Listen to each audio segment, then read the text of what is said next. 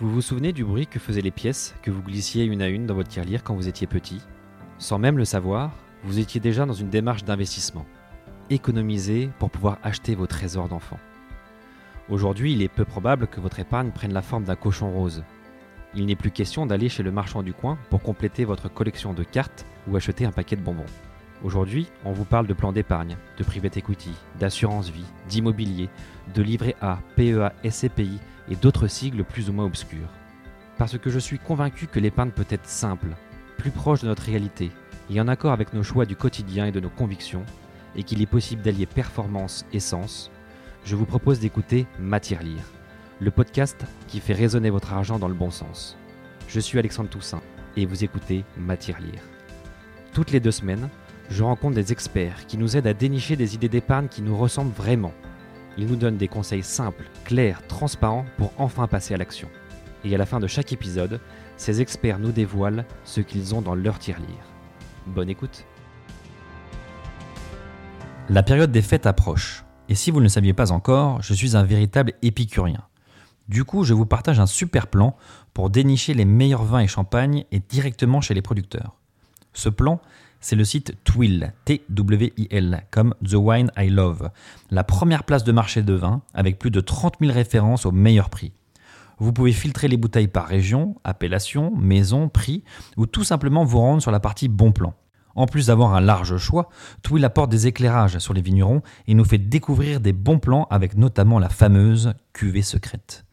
Et cerise sur le gâteau, avec le code MATIRLIRE, tout attaché, pour toute commande supérieure à 100 euros, Twill vous offre une bouteille, et pas n'importe laquelle, puisque ça sera ma découverte de la semaine. Un doux flacon qui, je suis sûr, fera pétiller vos papilles. Alors rendez-vous sur l'application ou sur le site twill.fr, twil.fr. Bonne dégustation et surtout, prévenez-moi si vous dénichez des super produits. Eh bien, c'est parti pour un nouvel épisode de Matière Lire, une nouvelle fois à distance, hein, parce que la première expérience a été plutôt euh, fructueuse. On, recommence par souci de simplicité. Aujourd'hui, on va parler d'un d'un thème assez transverse parce que ça fait une petite trentaine d'épisodes que je fais maintenant sur Matière Lire. Euh, on parle de beaucoup de sujets, il y a beaucoup de sujets passionnants, euh, mais à chaque fois j'ai souvent des, retours, c'est ok très bien, mais par quoi je commence finalement? Et pour ça, euh, je reçois un expert, Alexandre Lefebvre. Salut Alexandre. Bonjour Alexandre. Donc Alexandre qui a une, une, grande communauté, en tout cas une communauté qui grandit de jour en jour, qui s'appelle Investissement Facile. Euh, donc on va y revenir bien sûr. Donc je te merci en tout cas de, prendre le temps euh, de venir un peu nous, éclairer sur ce monde de, l'investissement. Euh, je voulais faire un épisode justement sur un peu comment commencer à investir, par quoi commencer, parce que quand on a beaucoup beaucoup d'infos, même si on essaye un peu de la trier, à, un moment on se dit ok bah, par quoi je commence, quel est mon objectif ou enfin on va rentrer dans le détail mais comment je fais pour commencer? Mmh et est-ce que le fait effectivement de rejoindre une communauté comme la tienne ça peut aussi nous permettre de, commencer, d'échanger, de se dire, OK, toi, tu as fait ça, toi, tu as fait ça, pourquoi pas, moi aussi, et commencer petit à petit à créer son patrimoine avec des petites actions, des petits montants, euh, parce qu'il faut bien commencer par quelque chose, et le plus dur, c'est de se mettre, de se mettre en action. Donc, on va certainement balayer beaucoup de sujets, je pense, mais en tout cas, voilà, avec vraiment l'objectif de se dire, OK, comment... Euh, comment commence à se constituer son patrimoine tôt euh, de manière récurrente et de manière aussi diversifiée évidemment, si ça te va comme, comme programme. Sympa, c'est très vaste, mais on va essayer d'aller droit au but. Ok, et juste une petite précision avant qu'on commence. Euh, on a aussi, nous, un partenariat entre Investissement Facile et Baltis sur le, secteur du crowdfunding immobilier. Donc, on, va essayer évidemment d'être très transparent et très euh, un peu détaché de ça pour en parler de manière assez libre. Hein, mais ça, je pense qu'il n'y a pas de sujet. voilà, juste préciser qu'on a aussi une, relation commerciale à côté sur d'autres, sur un, sur, un, sur un business sur, le, sur la plateforme. Euh, tu veux dire quelque chose? Non, pas particulièrement, mais euh, voilà, c'est de toute façon, j'ai pris quelques notes, euh, moi, parce que tu m'avais envoyé le sujet un tout petit peu en amont, et, j'ai prévu de parler un petit peu de, tes concurrents euh, aussi, donc il n'y a, pas, y a pas de problème, on va pas, je vais pas forcer sur, sur Baltis particulièrement. Parfait, ok. Bah, écoute, avant qu'on rentre un petit peu dans le sujet, est-ce que tu peux te présenter un petit peu toi déjà sur ton, ton parcours? Comment tu en es arrivé aujourd'hui à, avoir eu l'envie ou, la motivation de créer une communauté? Euh, Est-ce que ça répondait à des besoins perso ou tu as élargi pour passer de l'info? Comment tu arrivé à se dire, tiens, je vais créer une communauté sur l'investissement? Sujet, sujet pas simple, parce que moi je suis pas du tout du monde de l'investissement, je viens du monde du développement de logiciels à la base. Euh, j'ai travaillé pour une banque pendant, pendant quelques années en prestation, euh, mais euh, je, suis un peu étranger à ce monde et j'y suis venu par le fait de commencer à gagner bien ma vie. J'ai travaillé en Suisse, hein, pour, pour rien cacher, j'ai bien gagné ma vie pendant cette période-là. Et effectivement, il s'est venu bah, la question de les livrer son plein, qu'est-ce que je fais? C'est un petit peu comme ça que naturellement m'est venue l'idée de, commencer à investir. Et, plus bêtement, comment j'ai créé la communauté investissement facile derrière, c'est que j'ai subi une première arnaque. Voilà, tout simplement, c'est que moi-même, je me suis fait avoir comme débutant, comme un bleu par une société étrangère, et j'y ai perdu une petite somme à l'époque qui n'est pas très importante pour moi, mais ça m'a fait un déclic, qui ça m'a fait me poser des questions un petit peu sur l'écosystème de, de, la finance, parce que cette plateforme qui, certes, était un peu bizarre, j'aurais pu m'en rendre compte avec un peu plus d'expérience, mais surtout, elle était poussée un petit peu partout par beaucoup de blogueurs, par beaucoup de, créateurs de contenu, et je me suis posé la question du pourquoi. Et j'ai voulu créer un petit peu Investion Facile en opposition à tout ça, en étant toujours assez franc et en ayant toujours un verbe un peu critique sur les investissements et toujours avoir une approche par le risque. Donc ça veut dire qu'en fait, si euh, s'il y avait eu une communauté à l'époque, tu aurais peut-être posé la question de savoir est-ce que quelqu'un connaît cette euh, société-là pour essayer d'avoir un retour d'expérience de quelqu'un?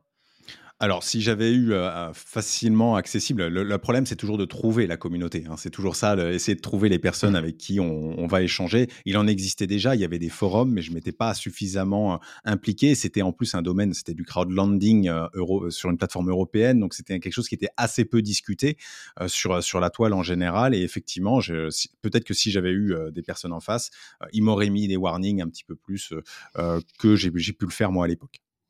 Ouais. Et bah, ça, c'est un petit peu aussi effectivement la, force du collectif et tout l'intérêt de, la communauté. Tu peux nous présenter un petit peu du coup ta communauté, euh, comment, comment elle fonctionne, comment on y, on y entre, qu'est-ce qui s'y passe? Oh bah c'est très simple. Hein. Euh, aujourd'hui, Investissement Facile, c'est un, site web principalement. Donc, euh, il y, a, le site web sur lequel vous allez retrouver toutes les informations, investissement au pluriel-facile au pluriel.com. Et, euh, et, sur ce site web, eh bien, vous pouvez rejoindre par exemple la communauté sur Discord, la communauté sur le Telegram, Telegram sur lequel je partage pas mal de choses et sur lequel la communauté peut échanger entre elles. Et l'objectif, bah, c'est de se tirer tous vers le haut ensemble. la communauté, alors moi aujourd'hui, je commence à avoir un peu d'expérience et j'essaye de pas mal répondre à la communauté quand ils ont des questions, mais moi-même, la communauté m'apporte des choses régulièrement en, de par leur expérience personnelle, puisqu'on a, on a tous une expertise dans un domaine. On, a, on est tous dans un métier. Euh, alors ça peut être pour certains euh, vont être sur des plateformes pétrolières par exemple. Bah forcément, ils vont avoir beaucoup plus de facilité à comprendre ce business-là et peut-être à investir sur certains euh, investissements qui seraient liés à tout ça. Donc tous ensemble, on s'apporte et on essaye de un petit peu de s'apporter mutuellement des choses pour être meilleurs ensemble. Et du coup, c'est quoi le profil type d'un membre de la communauté? Malheureusement, c'est très masculin. Euh, ça, mais c'est le monde de l'investissement en général qui est quand même très très masculin. Et euh, donc 80% d'hommes, en général, c'est des personnes de 25 à 45 ans. Euh, mais on a aussi du, retraité ou de la personne près, près de la retraite. Et on a aussi du très jeune qui touche ses premiers salaires et qui se dit qu'est-ce que je fais de mon argent parce que pour le moment, je n'ai pas, je n'ai pas, je sais pas quoi en faire. Et donc, on a un petit peu tous ces profils-là. C'est assez enrichissant. on voit, on, et souvent, je me retrouve dans, dans, pas mal des profils et je me retrouve aussi dans les erreurs qui sont faites par, par ces débutants qui se posent pas trop de questions, qui se disent je vais investir et qui entendent, qui voient un peu comme, comme un peu un papillon en pleine nuit, qui voit de la lumière et qui va aller à un endroit sans se poser la question à si c'est le meilleur endroit pour investir. Mmh. Et tu arrives à savoir justement si ce sont des débutants ou s'il y a des gens qui viennent chercher euh, euh, une autre expertise ou des infos sur un nouveau produit pour euh, élargir un petit peu leur expertise d'investissement? Il y a beaucoup de personnes qui arrivent en étant débutants et qui maintenant, euh, là, avec, avec les échanges que j'ai, euh, commencent à avoir un niveau euh, d'expertise qui est assez intéressant. là, je pense à une personne, à une personne en particulier qui est arrivée, qui posait des questions vraiment très basiques et qui aujourd'hui a investi sur pas mal en crowdfunding notamment et sur beaucoup de plateformes, sur que ce soit aussi en, immobilier fractionné. Enfin bref, des personnes qui se sont construits leur patrimoine au fur et à mesure des échanges et qui se sont dit, bah là, je, en, en discutant avec cette personne-là, effectivement, j'ai une affinité sur ce type de choses, j'ai envie de et je vais aller, euh, je vais aller construire. Donc on a, on a tout type de profil, mais on a des, pas mal de personnes qui se sont construites autour, euh, grâce à la communauté ou au moins en partie grâce à la communauté. Et du coup, alors, tu fais pas du coup de, de conseils. L'idée, c'est juste de passer de l'info ou passer de, en tout cas de l'analyse de, de, produits et ensuite juste voilà pour info voilà ce qui existe, voilà ce que j'en pense. Mmh. C'est ça, ça là. je suis toujours agnostique. C'est-à-dire que, euh, effectivement, on peut avoir des partenariats comme avec Baltis sur, avec certaines plateformes, mais euh, moi, je n'ai pas pour mission de communiquer particulièrement euh, pour ces plateformes-là. Donc, je parle de tout.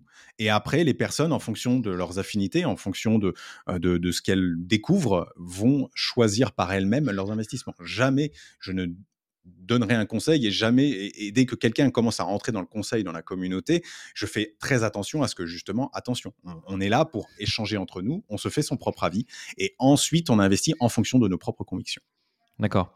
Et du coup, tu as des, euh, je sais pas si on peut appeler ça comme ça, mais un peu des ambassadeurs par thématique. Potentiellement, on dit, bah, lui, c'est euh, l'expert du pétrole, lui, c'est l'expert des cryptos et ainsi de suite. Ou ça, c'est pas encore structuré comme ça? Non, non, non, on n'a pas du tout de structure à ce niveau-là. Euh, on est vraiment dans l'échange plutôt, euh, plutôt informel et c'est généralement les personnes d'elles-mêmes qui vont venir se manifester. En fait, de facto, il y a des personnes qui sont un peu plus à l'aise avec les cryptos. Il y a de facto, il y a des personnes qui sont plus à l'aise avec euh, l'immobilier et de, elles n'hésitent pas à partager effectivement leurs compétences quand c'est un sujet qu'elles maîtrisent plus particulièrement. Mmh. Et ça représente combien de personnes aujourd'hui? Des, personnes qui sont assez expérimentées. Non, non, euh, au total déjà Ah, la, communauté aujourd'hui, euh, sur la partie libre d'accès, c'est 3000 euh, personnes. Et il y a un forum qui est privé, entre guillemets, mais en fait, il faut juste choper le lien au bon moment parce qu'il est accessible publiquement également. Il y a environ 1000 personnes. Et je dirais, en termes d'actifs, on est quand même une bonne centaine d'actifs très régulièrement. C'est-à-dire que chaque semaine, il y a au moins une centaine de personnes qui, ont, qui publient des messages. Hmm. Non, non, mais ça, c'est bien. Moi, j'avais vu effectivement un jour sur le canal où côté Baltis ont lancé un projet euh, de crowdfunding IMO. Il y avait effectivement un des membres qui habitait juste à côté euh, du dossier qui a dit bah, effectivement, moi je connais bien l'emplacement, limite je passe voir devant, je fais une photo euh, du, chantier. Donc tu as aussi cette force-là locale, on va dire, parce que j'imagine qu'ils sont un peu éclatés partout en France et peut-être même d'ailleurs dans le monde. Mais la force du collectif peut aussi apporter des infos complémentaires parce que les gens sont sur place. Ouais, alors ça, c'est vraiment un, spécifiquement dans le crowdfunding immobilier, parce que c'est vraiment très spécifique au crowdfunding immobilier. Euh, on a effectivement euh, aujourd'hui avec une centaine de personnes, des personnes qui sont aux quatre coins de la France et qui connaissent à peu près tous les marchés. Et ça arrive régulièrement que quand je parle euh, d'un projet, j'ai quelqu'un qui se réveille et qui dit ah oui, j'habite à deux kilomètres. Si vous voulez, je vais aller faire des photos. Et on a on a des petits reportages en direct parfois, ou alors même des reportages de suivi, donc des personnes qui passent devant et qui se disent je vais prendre une petite photo et je vais l'envoyer. C'est toujours assez marrant et un moment assez, assez intéressant. Ok, top. Bon, bah écoute, c'est euh, assez clair sur le, sur le fonctionnement. Du coup, euh, quant à toi, par exemple, si on prend le cas d'un entre guillemets un débutant qui arrive, qui lit, j'imagine, un peu ce qui se passe au départ sur euh, les projets, les commentaires, qui, qui voit, qui, qui, est plutôt passif dans, dans, le, dans, son, dans l'approche, à quel moment il devient actif et est-ce que, comment, enfin, est-ce que tu arrives à savoir comment il se dit, OK, est-ce que c'est de l'affinité Tiens, ce dossier-là, tout le monde en parle, j'ai commencé à comprendre, j'y vais. Euh, ou est-ce qu'il vient en se disant, bah, tiens, je voudrais comprendre ça parce que j'ai envie d'y aller quoi? Est-ce qu'il a un vrai objectif en arrivant ou il se dit, je vais voir ce qui s'y passe et, et ensuite j'aviserai quoi? Souvent, c'est je viens voir ce qui s'y passe et ensuite j'aviserai et ils s'intègrent à la communauté à partir du moment où ils ont une question à poser. C'est souvent comme ça que ça marche. Euh, c'est la première question qui va engendrer ensuite des discussions et qui va faire que la personne va plus euh, s'intéresser à la communauté et être plus active dans la communauté. Mais c'est vrai qu'il y a une certaine approche passive et c'est aussi la manière dont j'ai construit ça à la base. Euh, c'est que je donne de l'information gratuitement, la personne la prend comme elle le souhaite, elle en fait, elle, fait sa propre analyse ensuite, mais je donne de l'information gratuitement, que ce soit au travers du blog ou au travers du Telegram. Et ensuite, effectivement, si elle est intéressée, eh ben, elle, peut échanger avec, avec les autres membres. Hmm. Effectivement, il faut rappeler effectivement que tout ça, c'est gratuit. Donc, euh, euh, c'est après libre à chacun, effectivement, d'analyser tout ça. Et du coup, si on se place un peu dans la peau d'un d'un débutant, alors peu importe son âge, hein, quelqu'un qui veut s'y mettre, qui veut commencer à investir, euh, parce qu'il existe un panel euh, évidemment de produits euh, gigantesques en France et, dans le monde. Hein. vous, je sais que sur la communauté, vous parlez évidemment beaucoup d'immobilier, mais aussi de bourse, un peu de crypto, un peu des nouveaux usages comme l'immobilier fractionné et autres. Qu'est-ce qu'on peut faire quand on veut commencer? Quelle est la bonne stratégie C'est une question très large. Hein. Qu'est-ce qu'on peut faire quand, enfin, qu'est-ce qu'on qu'est-ce qu'on peut déjà Qu'est-ce qu'on peut faire? Financièrement, c'est-à-dire accessible avec des petits tickets déjà pour s'y mettre, pour mettre un premier, pied à 50 euros, à 100 euros et puis commencer à s'y mettre sans pour autant s'éparpiller dans 50 produits. Euh, qu'est-ce qu'il y a de très accessible aujourd'hui dans le paysage de l'investissement, euh, accessible financièrement ticket d'entrée et accessible aussi, on va dire un peu intellectuellement pour démarrer? Mmh Alors, ça va, dépendre un petit peu du profil de la personne. Parce que moi, j'ai tendance à dire quand même que quand on commence l'investissement, c'est bien d'y trouver un intérêt. Alors, bien sûr, il y a l'intérêt financier. Si on fait des investissements qui sont corrects, a priori, on devrait avoir un retour sur investissement positif. Mais il faut, essayer de voir si, à, titre personnel, on arrive à avoir un intérêt, soit pour un type d'investissement, soit pour une, pour un secteur particulier. Donc, par exemple, il y a des personnes en ce moment, avec, avec toute la partie transition écologique, il y a beaucoup de personnes qui s'intéressent à l'investissement au travers des énergies renouvelables. Et là, bah, il y a quelque chose qui est très simple, c'est les plateformes de crowdfunding en énergie renouvelable, comme Enerfib, comme Landosphère, qui vont proposer des tickets d'entrée à 10 euros ou 100 euros et sur lesquels on peut facilement diversifier parce qu'il y a des projets très régulièrement en ce moment. Donc, ça peut être une approche pour, pour ce type de personnes-là. Si on doit parler de manière un peu plus globale, il y a quand même aujourd'hui l'approche en bourse par les ETF qui sont qui sont relativement simples et très accessibles, c'est-à-dire que un, ETF c'est un, panier d'actions qui va répliquer un indice. Un indice c'est juste, euh, par exemple, les 40 plus grosses sociétés. Le CAC 40 c'est les 40 plus grosses sociétés euh, en France, côté en France, pardon. Et, euh, donc ces, ces 40 ces 40 sociétés sont dans l'indice CAC 40 et des ETF peuvent répliquer cet indice. En achetant juste un ETF sur le CAC 40, on investit directement sur les 40 sociétés. Donc ça, c'est extrêmement simple. Ça évite à avoir de faire des choix. On fait quand même le choix d'investir sur les sociétés mmh. cotées en France, mais ça évite à faire des choix sur une société. Et ça, pour commencer, c'est effectivement extrêmement accessible. Un autre, euh, un, autre sujet. ça, pour les ETF, du coup, ça veut dire que c'est accessible euh, à partir. Ça, du coup, tu loges forcément dans une assurance vie? Alors, il y a assurance vie, il y a PEA, il y a compte titre ordinaire aussi. Le, donc, un simple compte titre euh, sur Trade Republic, par exemple, qui est une plateforme qui permet en plus de faire du fractionné. Donc là, vous pouvez placer des ordres et dire, euh, eh bien, écoutez, euh, je mets 25 euros par mois sur tel ETF et automatiquement, en tant qu'on charge le compte, eh bien, les 25 euros seront investis tous les mois. Donc, euh, c'est une mmh. approche, c'est extrêmement simple. Il y a de multiples approches. C'est compliqué d'en définir euh, une plus accessible que les autres. Si on doit conseiller quand même, euh, enfin, conseiller, non, c'est pas le bon mot, mais si on doit recommander quelque chose à, à tous les investisseurs, c'est d'ouvrir un PEA idéalement parce que ça, le PEA, c'est une enveloppe fiscale qui va vous permettre d'obtenir un avantage fiscal au bout de 5 ans. Donc, plus plus vous l'ouvrez, plus vous l'ouvrez tôt, plus vous aurez cet avantage fiscal tôt. Donc voilà, ça peut être, ça peut être une bonne, euh, une, bonne chose à faire. D'ailleurs, je rebondis sur ces sujets d'ouvrir tôt qu'on appelle souvent euh, prendre date. Mmh euh, aujourd'hui, effectivement, tu as le PEA ou, ou avec ce délai de, de, 5 ans à partir de l'ouverture. Tu as aussi le, sujet de l'assurance vie, même chose, prendre date pour l'ouvrir. Donc là, c'est passé à 5 ans, hein. c'est ça aussi, c'était 8, c'est passé à 5. Quand tu as des paliers. Ouais, j'avoue que je suis un peu moins à l'aise avec l'assurance vie, mais c'est 5 ou 8 en fonction, il me semble, de la date d'ouverture. Et tu as d'autres produits comme ça qui, où il y a le sujet de la date d'ouverture qui compte? Non, c'est les deux principaux. Après, euh, euh, ça va être euh, de toute manière, plus on investit tôt de manière générale, plus on va avoir les fruits de notre investissement plus tard parce que on a ce qu'on appelle les effets composés, où on peut dire plus, plus simplement, les intérêts font des petits. Donc, euh, les intérêts que vous aurez touchés sur la première année vont euh, en eux-mêmes potentiellement faire des intérêts sur la deuxième année, etc., etc. Donc, euh, de manière générale, il est bien de commencer tôt l'investissement pour pouvoir bénéficier un maximum de cet effet-là. Mmh. On reviendra sur les, intérêts composés, ce que c'est un c'est un vrai sujet, je trouve, à décortiquer. Euh, où est-ce que j'ai lu ça un jour? C'était un peu la, sixième merveille du monde, euh, quelque chose comme ça. Quand on comprend la magie de ça, on y reviendra un petit peu après. Je voulais juste qu'on finisse un peu sur comment, euh, quels outils en tout cas utiliser, quels outils ouvrir. Ok, donc assurance vie, PEA pour prendre date. Et, ensuite, est-ce qu'il y a des il n'y a pas forcément d'autres produits à ouvrir rapidement, mais est-ce qu'il faut ouvrir tous ces sujets-là tout de suite, même si on se dit, bon, il faut que je me renseigne, je vais commencer par la partie énergie parce que j'ai de la sensibilité, est-ce que j'ouvre quand même un PEA pour dire c'est toujours ça de prix? Est-ce qu'il y a des frais euh, qui peuvent peut-être euh, gréver un petit peu la performance si je ne l'utilise pas pendant 3-4 ans?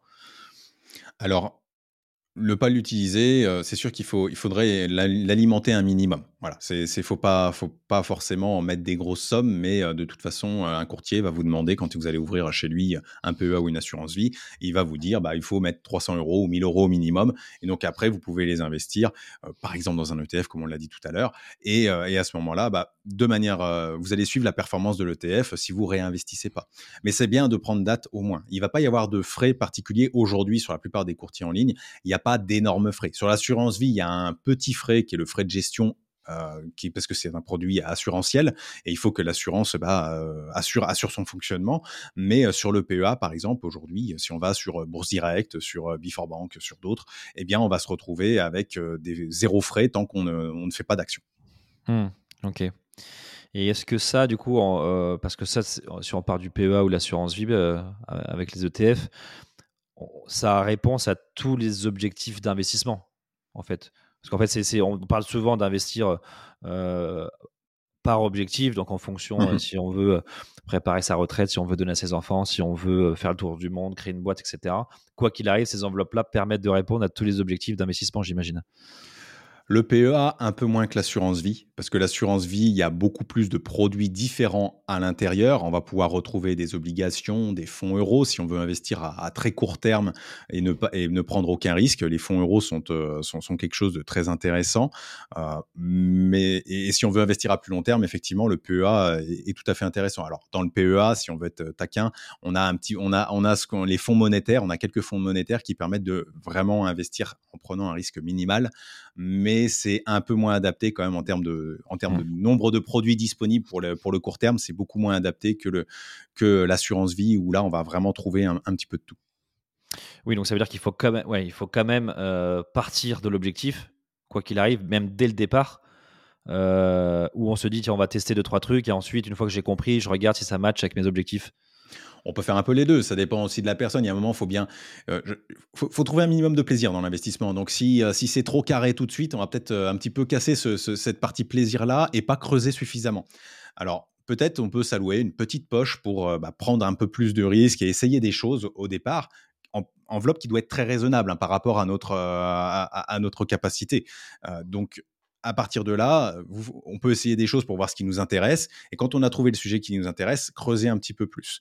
Mais effectivement, il faut toujours raisonner par objectif. Si votre objectif, c'est d'acheter votre résidence principale dans trois ans et que vous avez besoin d'un apport de 30 à 40 000 euros et que vous avez déjà 20 000 euros, vous n'allez pas tout mettre, euh, vous n'allez pas mettre vos 20 000 euros sur des crypto-monnaies qui sont des actifs extrêmement volatiles et qui vont potentiellement vous faire perdre euh, la, moitié de votre, euh, la, moitié de, la valeur en quelques jours. Hein. C'est vraiment très fortement volatile, eh bien, il faut il faut savoir choisir des investissements qui sont pertinents. Si vous avez investissé à court terme, il faudra prendre un niveau de risque qui est moindre pour euh, bah, limiter le risque de perte sur cette partie-là de votre, de votre patrimoine.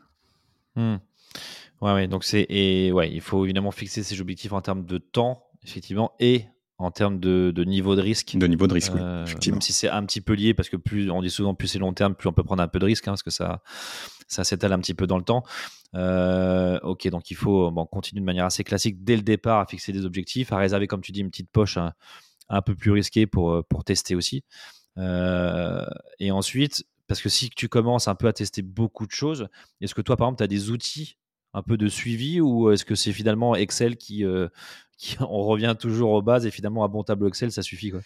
Un bon tableau Excel, ça suffit. Mais euh, il y a des outils aujourd'hui qui existent, euh, des outils assez intéressants, euh, avec par exemple un, Finari qui va permettre de, faire, de suivre un peu la performance de notre portefeuille. Alors, il, se connecte aujourd'hui automatiquement à beaucoup de choses, mais pas à 100% de, ce qu'il existe. Donc, si vous allez sur des, éléments un peu exotiques notamment, il va avoir du mal à, retrouver ce que vous avez. Il va falloir que vous saisissiez ça manuellement. Si vous voulez faire du manuel, il y a un petit outil aussi 100% euh, gratuit qui existe, qui est, qui est euh, Portfolio Performance. C'est un outil open source. ça, c'est quelque chose que moi j'utilise beaucoup pour suivre mon crowdfunding immobilier notamment. ça me permet de, en fait, on peut construire notre propre dashboard avec nos calculs de performance, etc. Donc, on peut le faire à la fois sur une plateforme particulière ou sur l'ensemble de notre portefeuille ou sur un sous-ensemble de notre portefeuille d'ailleurs. Et euh, on va aussi avoir, par exemple, Moning, qui est intéressant, ou d'autres outils euh, similaires pour la partie suivi euh, plus en bourse cette fois-ci, donc suivi de votre performance et de vos dividendes en bourse. Mmh. bah, quand, on voit que, un, il y a des outils de suivi, que deux, il y a quand même beaucoup de choses qui sont ouvertes, enfin qui sont assez accessibles, et trois, qu'il y a de l'info quand même qui circule partout, est-ce que ça veut dire qu'on on n'a finalement plus besoin d'un banquier, enfin d'un banquier conseiller en tout cas, et qu'on peut vraiment faire tout tout seul? Alors, moi, je donnerais pas mon argent à mon banquier. Voilà, c'est ça. Moi, moi c'est je parle bien d'un banquier, je parle pas d'un ah. conseiller, c'est ce qui est des choses différentes. Mais une personne qui est banquier chez vous, c'est un commercial. Voilà, moi, j'ai cette position où, attention, il faut faire très attention. C'est un commercial que vous avez en face, il va essayer de vous vendre des produits qui, la, qui arrangent la banque. Donc, il faut faire très attention. Il y a les conseillers en investissement financier qui sont euh, là des, une profession réglementée, et cette profession réglementée peut vous donner des conseils. Moi, je, fais très attention aussi aux conseillers parce que, au même titre que moi, hein, j'ai pas de, j'ai pas de problème à le dire, ils sont euh, commissionnés en fonction de ce qu'ils vendent. Pour la plupart, pas tous. Mmh. Quand même, euh, il y a les CGP indépendants euh, qui vont vous faire payer les prestations à chaque fois que vous allez chez eux. Mais effectivement, si et, ça se comprend que ce modèle-là soit le modèle privilégié. Si vous venez avec 50 000 euros à placer, vous allez peut-être pas avoir envie de payer 1500, 2000 euros pour l'étude de votre patrimoine, alors que pour les personnes un peu plus fortunées, bah, ça, serait intéressant pour elles. mais donc, pour le commun des mortels, ce commissionnement a l'impact suivant, c'est que bah, lui, il faut bien qu'il mange aussi. Et qu'à un moment, il faut qu'il vende des produits sur lesquels il fait de la commission. Donc, voilà, le choix est forcément limité. Et c'est là où il y a la, force de la communauté est très importante parce que on va se retrouver avec des personnes qui n'ont pas d'intérêt ou beaucoup moins d'intérêt à vous parler de telle ou telle chose. Souvent, c'est un intérêt personnel. Ils sont fans d'un truc, donc ils vont euh, éventuellement en parler avec beaucoup de passion, mais c'est pas un intérêt financier. Et la, relation est forcément très différente. Après, attention avec les conseils, conseils ou les avis des communautés, euh, ça reste des personnes qui sont non professionnelles et il faut prendre leurs avis comme ce qu'ils sont, c'est-à-dire l'avis d'un particulier qui n'a pas forcément l'expérience d'une personne qui a passé 10, 15, 20 ans dans la profession. Mmh. Oui, après le conseiller, il peut être un tout petit peu biaisé parfois par ce sujet de commissionnement, évidemment, parce que c'est aussi son métier, donc il faut qu'il vive. Euh, mais après, il faut peut-être voir effectivement si c'est un, pourcentage effectivement du placement. Est-ce que c'est un frais fixe effectivement au début? Est-ce que c'est un frais annuel qui englobe toute l'accompagnement Donc ça, effectivement, il faut bien creuser là-dessus. Euh, parce que bon, il faut quand même qu'il vive. Mais est-ce que ça veut dire que euh, ce conseiller-là, enfin ce conseiller ou ce conseil qui tombe, est-ce qu'il faut se dire, euh, attends, j'arrive pas à formuler ma question, mais euh, est-ce qu'il faut se dire, tiens, ce conseiller-là, je le, je le paye pas, donc il n'y a pas de conflit d'intérêt, mais peut-être qu'il y a un sujet émotionnel où lui va se dire Moi, j'ai une conviction, euh, je ne sais pas, sur l'automobile, donc il met son émotion un petit peu.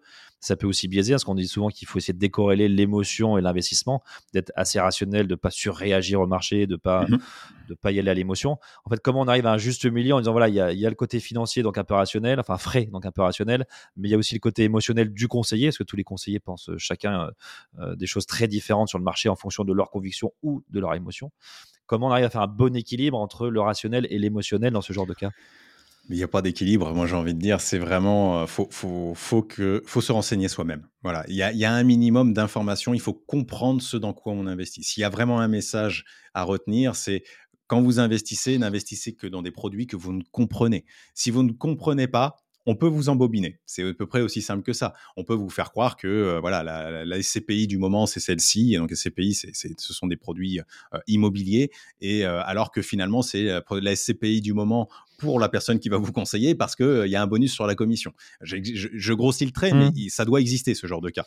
Mmh. Donc, euh, il faut faire très attention et avoir un minimum de compétences. Donc, se renseigner par soi-même, faire quelques recherches sur Internet, prendre différentes sources et ensuite agréger et se constituer soi-même un avis sur la question. Et à partir de là, si pour vous, ça vous semble intéressant euh, d'investir sur une SCPI, bah, vous prenez la décision de passer par exemple par, la, par le conseiller professionnel qui vous a indiqué ça parce que bah, en même temps, ça le permet de le rémunérer mais toujours avoir plusieurs sources d'informations, c'est ultra important. Et même si vous tombez sur un blog, ce n'est pas suffisant. Encore une fois, un blogueur, comme, moi je, peux l'être, euh, sur mon blog, j'ai des commissions qui me tombent par certaines plateformes. Donc potentiellement, mon avis peut être biaisé également. Donc, il faut toujours aller chercher deux, trois avis, aller chercher peut-être même sur des forums qui sont un peu moins indexés, etc., qui sont un peu plus loin dans Google, aller scroller un peu plus bas dans les résultats et aller voir des personnes qui, généralement, quand ils sont un peu moins indexés sur Google, c'est qu'ils ont, ils sont soit un peu moins connus et donc ils ont un peu moins d'intérêt à, euh, pousser une plateforme. Donc, voilà, tout, en, équilibrant tout ça, finalement, on arrive à avoir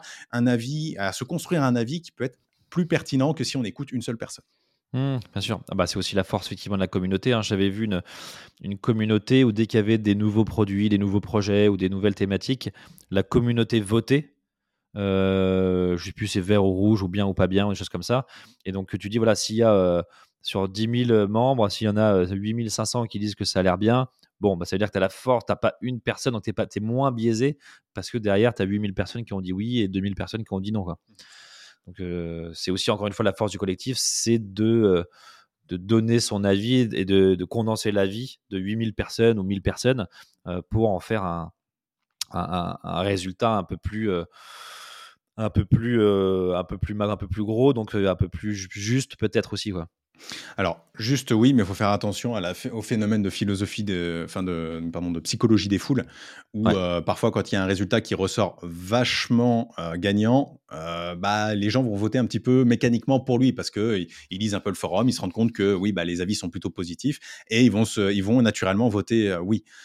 moi, je peux, bah, j'ai un produit que je ne vais pas citer le nom parce que je veux pas, je veux pas mettre en porte-à-faux quelqu'un ici, mais j'ai un produit sur lequel j'ai un avis très différent de la plupart des personnes et il s'avère que mon avis est, plutôt juste a posteriori, mais avant de prouver que c'était juste, il a fallu attendre quelques mois, quelques années, parce que lorsqu'on investit dans un produit, on investit avec euh, une, échéance, une date d'échéance toujours sur, sur les produits, que ce soit deux ans, que ce soit dix ans, peu importe, peu importe. Mais euh, du coup, on, c'est comme, comme on dit bien souvent euh, par chez moi, hein, je, je, je, viens d'un monde un peu paysan quand même, c'est à la fin de la foire qu'on compte les bouses. Donc, il faut attendre la fin de la période pour savoir ce qui s'est passé et, mmh. et savoir qui a été le plus performant in fine. Mmh. Je vois de, je pense voir de, qui tu parles. Euh, si on essaie de faire un peu une petite parenthèse sur la partie crowdfunding immobilier, parce que c'est un sujet euh, euh, que tu as traité quand même finalement assez tôt et assez vite et qui reste, je pense, une grosse partie de, des flux d'échanges sur, ton réseau. pourquoi, enfin, comment t'en es venu, comment tu as découvert ce, produit-là? On peut considérer que c'est un produit. Et pourquoi il a autant de place dans le quotidien de la communauté? Alors, pour la deuxième partie, je vais y répondre facilement. C'est parce que ça a été le premier. Euh, j'ai commencé par du crowdlending européen, donc des formes de prêts euh, à, différentes institutions euh, en Europe, et je me suis rabattu plus sur des plateformes françaises. j'ai commencé par des prêts à des sociétés, et je me suis rendu compte qu'il y avait un truc qui poussait vachement, qui était le crowdfunding immobilier. Et l'immobilier, on, reste français, on a nos racines françaises qui nous disent que l'immobilier c'est bien. Donc, naturellement, je m'y suis intéressé de cette manière-là, et je me suis rendu compte qu'on arrivait parfois à financer des projets en étant au premier rang avec des rendements à 9-10%. Dans ma tête, ça a fait une petite lumière et je me dis, il y a peut-être quelque chose à creuser là-dessus. rendement cible, encore une fois, hein, il, y a, toujours des risques et euh, on ne sait pas ce qui va se passer sur chacun des projets mais euh, ce qui fait que j'ai découvert le produit de cette manière-là. Et en creusant, on s'aperçoit finalement qu'on vient boucher avec le crowdfunding immobilier un besoin naturel des entrepreneurs dans l'immobilier où les banques bah, vont leur prêter ou pas d'ailleurs, hein, notamment sur des, personnes qui sont un petit peu jeunes dans le métier et vont avoir du mal à trouver des, prêts. Et bah, si le projet est bien ficelé, malgré tout, on va pouvoir, au travers du crowdfunding immobilier, financer des projets qui ne seraient pas finançables en banque parce que leurs critères sont plus sévères. Et c'est aussi pour ça que les banques, critères plus sévères, elles prennent moins de risques, donc leur taux est moins élevé et le risque est toujours proportionnel au rendement. Et du coup, c'était au-delà de, du petit, la petite lumière, dire tiens, il y a, y, a, y a, beaucoup de, y a un rendement qui peut être élevé, un rendement cible qui peut être élevé. Est-ce que ça, dans ce que tu avais vu, c'était un petit peu un, un trou au milieu de la raquette, quelque chose qui n'existait pas? Donc ça venait répondre à un besoin aussi d'investir sur du, sur du concret, sur du court terme, sur des tickets d'entrée aussi assez faibles. Est-ce que vraiment, est-ce que c'est venu parce que c'est un produit qui n'existait pas, qui était totalement nouveau, États-Unis, Europe ou France, hein, à tous les niveaux euh, et du coup, ça a aussi intrigué par sa nouveauté? Alors, enfin, sa nouveauté, c'était, c'est pas nouveau non plus le crowdfunding immobilier parce que ça a quand même quelques années aujourd'hui. Il me semble que le statut euh, CIP qui n'existe plus aujourd'hui euh, est de 2014, si je dis pas de bêtises. et donc, donc ça existait depuis un certain moment, mais ça a vraiment explosé euh, dans les années 2019, 2020, 2021. je pense que le, COVID, a, beaucoup aidé euh, sur ça parce que les personnes ont eu du temps et se sont intéressées à l'investissement. Et notamment au crowdfunding immobilier qui bah, est quelque chose, encore une fois, comme je le disais, y a pour, pour les gens, il y a cette petite lumière immobilier. C'est naturel d'aller vers l'immobilier en France, qui a un côté un peu rassurant. Mmh. Peut-être à tort, parce qu'aujourd'hui, on s'aperçoit quand même que, avec les difficultés que connaît le monde immobilier aujourd'hui, il y avoir certains projets qui vont être un risque, très clairement. Euh, mais euh, globalement, le crowdfunding immobilier, il y a pas mal de choses intéressantes. Et moi, c'est arrivé dans une période où, en plus, je creusais énormément l'immobilier, donc j'avais toutes les bases. Et au lieu d'aller euh, visiter à droite à gauche, je pouvais depuis mon canapé regarder les projets et un petit peu me projeter moi-même dans ces projets-là. Donc, il y, a eu un petit peu cette conjonction de choses qui ont fait que c'était intéressant à l'instant T pour moi. Et euh, et que j'ai commencé à investir sur la chose et que je me suis tout de suite euh, bah, spécialisé là-dedans parce que bah, j'ai aimé en fait aussi. Comme, comme je disais tout à l'heure, il y a ce côté un peu intérêt, intérêt personnel dans mmh. l'investissement qu'il faut trouver. Et moi, j'ai vraiment aimé cet aspect-là. Aujourd'hui, je me suis beaucoup diversifié, bien entendu, mais j'ai commencé par euh, en, me spécialisant énormément. Donc tu disais justement que tu, regardais des projets. justement, je suis assez intéressé de savoir comment tu les regardes parce que juste pour expliquer, il y a, du coup, tu analyses beaucoup de projets hein, de beaucoup de plateformes avec un petit, un petit système de notation avec des pouces en haut, pouces en l'air, des petits bonhommes. Alors, je trouve que souvent les notes sont quand même assez dures. enfin, en tout cas, assez sévères. Mais comment, comment toi, tu fais ton analyse d'un projet de crowdfunding immobilier? Alors déjà, le fait que les notes soient sévères, c'est volontaire. C'est il faut, rappeler aux gens qu'il y a un niveau de risque qui est important. Euh, moi, quand j'ai un projet où j'ai un avis un peu positif, ça veut dire que potentiellement, je peux investir dessus. Donc, je me projette moi-même en tant qu'investisseur. Alors, toujours donner des notes euh, qui seraient très élevées, ça voudrait dire que potentiellement, j'investirais sur tout, ce qui n'est pas mon cas. Ce qui n'est pas mon cas, et c'est reflet d'un sentiment personnel, encore une fois. Donc, ce n'est pas un conseil, c'est vraiment moi la manière dont je perçois le projet. Et qu'est-ce qu'on regarde sur un projet de crowdfunding? Eh ben, plein de choses. Donc, je vais pas. Il faudrait un podcast dans le podcast pour, pour en parler. Donc, je vais essayer de résumer ça euh, très facilement. Mais il y a des critères principaux comme, comme le bien immobilier et sa localisation. Parce qu'en immobilier, on dit toujours localisation, localisation, localisation. Et c'est la réalité. C'est-à-dire qu'un bien bien situé, il ne pas, il se vendra pas à n'importe quel prix, mais il se vendra plus haut qu'un bien qui est un petit peu à la marge. Et donc forcément, il partira surtout beaucoup plus vite. Et ça, c'est vraiment la clé en, c'est une des clés. Ensuite, bah, il faut regarder un petit peu euh, l'expérience que peut avoir le promoteur. Donc là, c'est au travers euh, d'éléments qui sont donnés par la plateforme de crowdfunding qui va nous donner un, fichier, comme fait d'ailleurs très bien euh, Baltis. Hein. c'est un des, pour moi, pour moi, c'est là-dessus vous faites vous faites vraiment très bien les choses avec un fichier qui est assez fourni. On a beaucoup de détails à la fois sur localisation, sur le promoteur, sur l'aspect financier aussi, parce que bah, un projet c'est bien, mais il faut quand même qu'il soit rentable pour la personne qui, qui le monte, parce que sinon il y a absolument aucun intérêt. Et un des points que je regarde beaucoup aussi, c'est le côté implication de la personne? Est-ce qu'elle a, est-ce qu'elle a vraiment du skin in the game? Est-ce qu'elle a encore du fond propre, des fonds propres? C'est là-dessus que je suis assez, généralement assez, assez critique parce que je regarde toujours s'il y a du fonds propre ou du, ce qu'on appelle du compte courant d'associé, donc des, fonds propres apportés à la société. ce sont vraiment pour moi les, indicateurs qui, peuvent discriminer rapidement des projets. Et comment tu fais? Parce que j'imagine que tu en regardes quand même beaucoup. Est-ce que tu as un petit outil d'aide à, l'analyse ou, euh, ou tu décortiques projet par projet euh, de manière un petit peu artisanale? Alors, c'est artisanal tout en ne l'étant pas. Aujourd'hui, j'ai un, comment un, dossier d'onglets que j'ouvre à chaque fois que je fais une analyse. je fais mon petit clic central, ça m'ouvre six pages, et puis bah, je passe l'adresse du projet déjà dans, dans ces, six, dans ces six éléments-là. Donc, on va voir du meilleur agent, on va voir du Google Maps, Hein, tout bêtement. Aller voir le quartier dans lequel est le bien, euh, c'est, ça prend une minute, c'est tout bête, mais, euh, mais souvent ça permet de, de voir si on est plutôt dans un quartier qui est euh, assez récent ou au contraire un quartier qui est un peu, un peu délaissé. faire par exemple, une, aller, aller tenter d'aller à l'autre bout de la ville en transport en commun pour voir comment il est desservi en transport en commun. C'est ce genre de petites choses-là, assez bêtes, qui permet finalement assez vite de se faire un avis et après derrière de voir si, bah, pour moi, l'avis peut être intéressant à publier. Ok. Et, et après, est-ce que tu. Alors, il y a sujet sur les. Bon, il y a plein d'autres critères, j'imagine, hein, sur les garanties, sur plein de choses.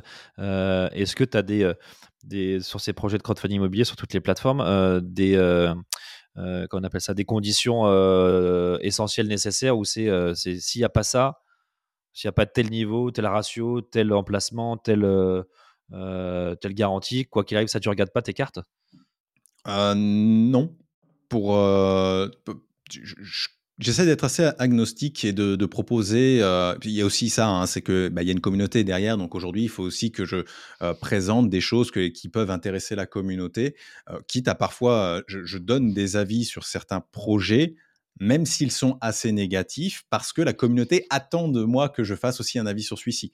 Donc il y a, un équilibre à trouver là-dessus, ça, ça c'est une partie de mes avis. Et puis après, c'est vraiment en fonction du temps que j'ai déjà, parce que euh, bah alors aujourd'hui, euh, certaines plateformes prennent euh, de l'avance, mais il y en a d'autres, c'est 24 heures avant, et on a 24 heures pour, se, pour, pour faire ça. Et puis il y a des journées, bah, comme, comme chacun, je suis pas mal occupé et j'ai pas le temps de, faire ça. Donc il y, a, une multitude de critères personnels, et après, en termes de projet, ça va être des warnings éventuellement qui vont, qui vont moi, euh, un petit peu, euh, sur lesquels je vais être un petit peu vigilant, ça va être les personnes qui sont très endettées donc les sociétés qui sont extrêmement endettées, notamment en crowdfunding immobilier, parce que la dette du crowdfunding immobilier coûte plus cher que la dette bancaire, à peu près deux fois mmh. plus cher aujourd'hui. Donc, bah, mine de rien, ça peut, ça peut mettre en, difficulté une société, quelqu'un, une société qui a trop de, de dettes en crowdfunding, et ça va être aussi la pré-commercialisation. Alors ça, j'y fais très attention, notamment sur les projets de promotion, où c'est un, sujet central aujourd'hui, parce qu'on s'aperçoit que la commercialisation est très difficile et que mécaniquement, on est un petit peu remboursé en dernier. Donc si euh, les, projets sont, enfin si les derniers biens sont vendus dans trois ans, potentiellement, on sera remboursé que dans trois ans, même si le projet est sur deux. Donc il faut mmh. avoir euh, tous ces aspects-là en tête. Ça, ce sont deux des, facteurs qui font attention. Un autre facteur, euh, un autre facteur sur lequel je fais euh, très attention, c'est les autorisations administratives. Euh, quand elles sont pas obtenues ou même pas purgées, ça peut durer 6 mois, 12 mois supplémentaires juste pour obtenir les autorisations, juste parce que un voisin s'est réveillé du mauvais pied un matin, il a vu un panneau, euh, il a vu un panneau et s'est dit tiens, qu'est-ce qui, peut m'embêter là-dedans? Il va essayer de trouver un petit peu euh, toutes les ficelles pour euh, bénéficier un petit peu de ce permis, parce qu'il il peut y avoir des transactions financières pour faciliter les choses. ça se fait de manière courante et, et, ça fait perdre énormément de temps et potentiellement ça fait aussi ça décale énormément le remboursement des projets pour les investisseurs. Mmh. Et tu as regardé un petit peu aussi les sujets de crowdfunding IMO sur euh, les pays euh, européens? Alors, je m'y suis aventuré, je me suis brûlé les doigts. Donc, euh, pour le moment, je suis un peu frileux. J'ai essayé, euh, même en Allemagne, hein, qui est un pays qui est pourtant euh, relativement, enfin, qui a, bonne réputation de manière générale. J'ai des eu des projets en Allemagne qui se sont plutôt mal passés. alors, c'était pas des plateformes allemandes sur lesquelles j'ai été. Je ne, mon, mon, niveau d'allemand est absolument ridicule et c'est probablement une des, une des raisons. mais j'ai été sur des plateformes européennes qui proposaient des projets allemands, des projets dans l'Europe de l'Est, et ça se passe pas aussi bien qu'en France. On a quand même la chance en France d'avoir un immobilier qui, même au travers des crises, est relativement résilient et le taux de défaut va être va forcément augmenter, mais va être beaucoup moins important que dans certains pays qui sont plus à l'est de nous de manière générale. Mmh, ok. Euh, et est-ce que ça, une, sur ce crowdfunding IMO, pour fermer un peu la parenthèse, est-ce qu'il y a toujours, tu penses qu'il y a toujours un avenir de faire, de continuer à faire des opérations deal by deal, opération par opération, euh, et de prendre du temps d'analyser, d'investir, de réinvestir? Ou est-ce une solution un peu plus mutualisée où, euh, où tu investis une fois et ensuite c'est dispatché sur plusieurs projets pour y avoir du sens? Ça va dépendre des frais. sur, les, sur les fonds, c'est toujours la question, c'est qu'il existe aujourd'hui des fonds de crowdfunding immobilier proposés par certaines plateformes du moins jusqu'à présent, parce qu'avec la nouvelle réglementation, ça peut peut-être compliquer un peu les choses. Euh, mais euh, ces fonds-là prenaient souvent des frais de 2% par an. Et pour moi, quand on passe d'un 9-10% brut à un 7% brut, ça change beaucoup de choses, même si ces fonds peuvent être logés dans le PEA dont on parlait tout à l'heure, pour venir un petit peu réduire la friction euh, fiscale et donc avoir un, net qui est un peu plus proche de, de ce qu'il aurait été en finançant directement. Donc pour moi, il y a quand même un intérêt à, rester sur du deal by deal aujourd'hui parce qu'il n'y a pas de réelle solution. En tout cas, j'en ai pas à ma connaissance euh, avec peu de frais. Mais effectivement, si une solution existait avec euh, finalement des frais assez limités, pour moi, ça pourrait être une solution, d'autant plus qu'elle serait euh, quasi système, enfin, elle serait proposée au travers du PEA, c'est certain.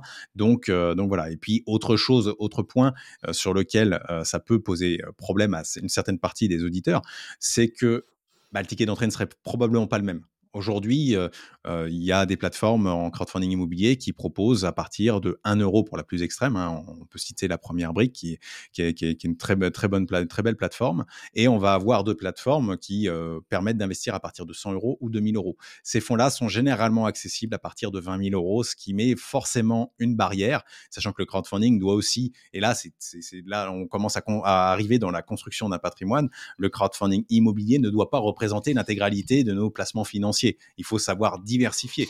Et donc, si on met 20 000 euros en crowdfunding, ça veut peut-être dire qu'on aura 40 000 euros en bourse et qu'on aura 20, euh, 20, ou 30 000 euros sur une assurance vie avec euh, sur de l'obligataire. Enfin bref, il faut avoir un minimum de patrimoine pour pouvoir accéder à ce type de produit encore aujourd'hui. Mmh, oui, ça, ça, fait partie du patrimoine, mais effectivement pas une, sur une cote-part, hein, un peu comme tout. Euh, c'est bien d'en avoir un petit peu.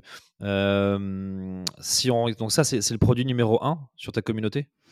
Aujourd'hui, ouais, c'est ce dont on parle le plus. On parle un petit peu de bourse. J'essaye euh, moi-même de me spécialiser un peu plus en bourse parce que euh, voilà, il y, a, des éléments très intéressants en bourse. On peut, pour le coup, en bourse, on peut trouver tout. On peut aller sur de la boîte extrêmement risquée à de la boîte de papa qui fait, qui tous les ans fait plus ou moins le même chiffre d'affaires parce que elle, elle roule. Enfin, un Danone, un Total Total, ça varie un peu plus en fonction des cours du pétrole, mais, mais globalement, c'est des boîtes qui sont très solides ou un air liquide, plus, euh, voilà, qui, mmh. peuvent être des boîtes euh, plus, euh, plus solides qui vont du coup faire un bon fond de portefeuille.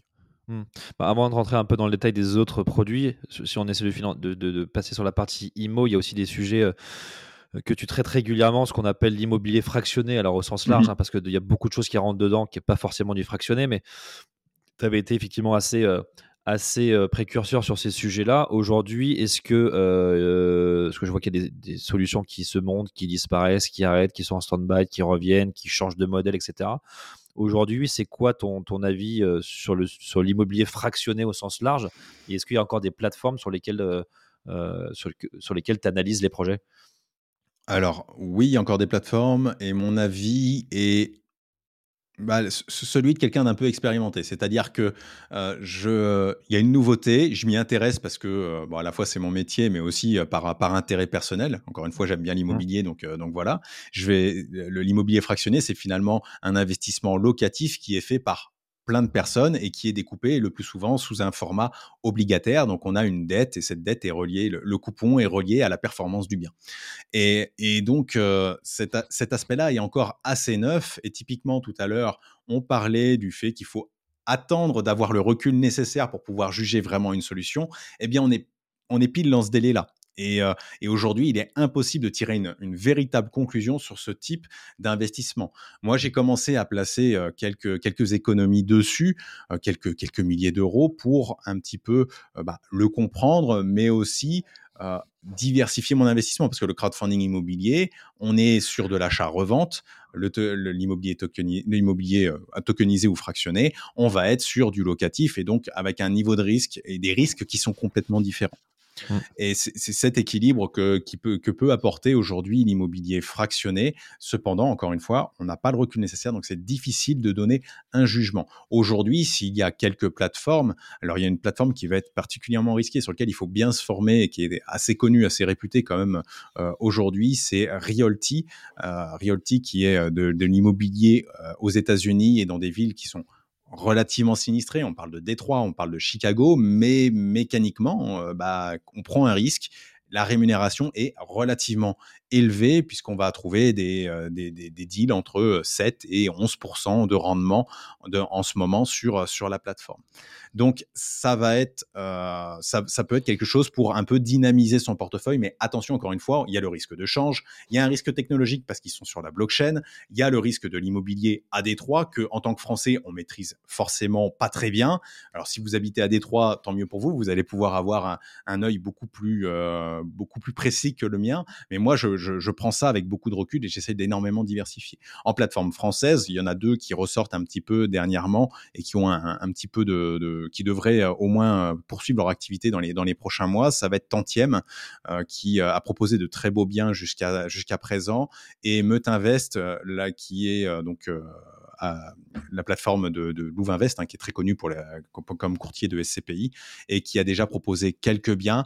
Alors ils se sont mis en, pause quelques semaines parce que avec ce qui s'est passé dans les SCPI, ils avaient probablement d'autres chats à fouetter, mais mais là ils vont revenir normalement avec avec de nouveaux produits et ça ça devrait être intéressant. Ça fait partie, en tout cas moi, de, des plateformes que je, regarde de près. Hmm.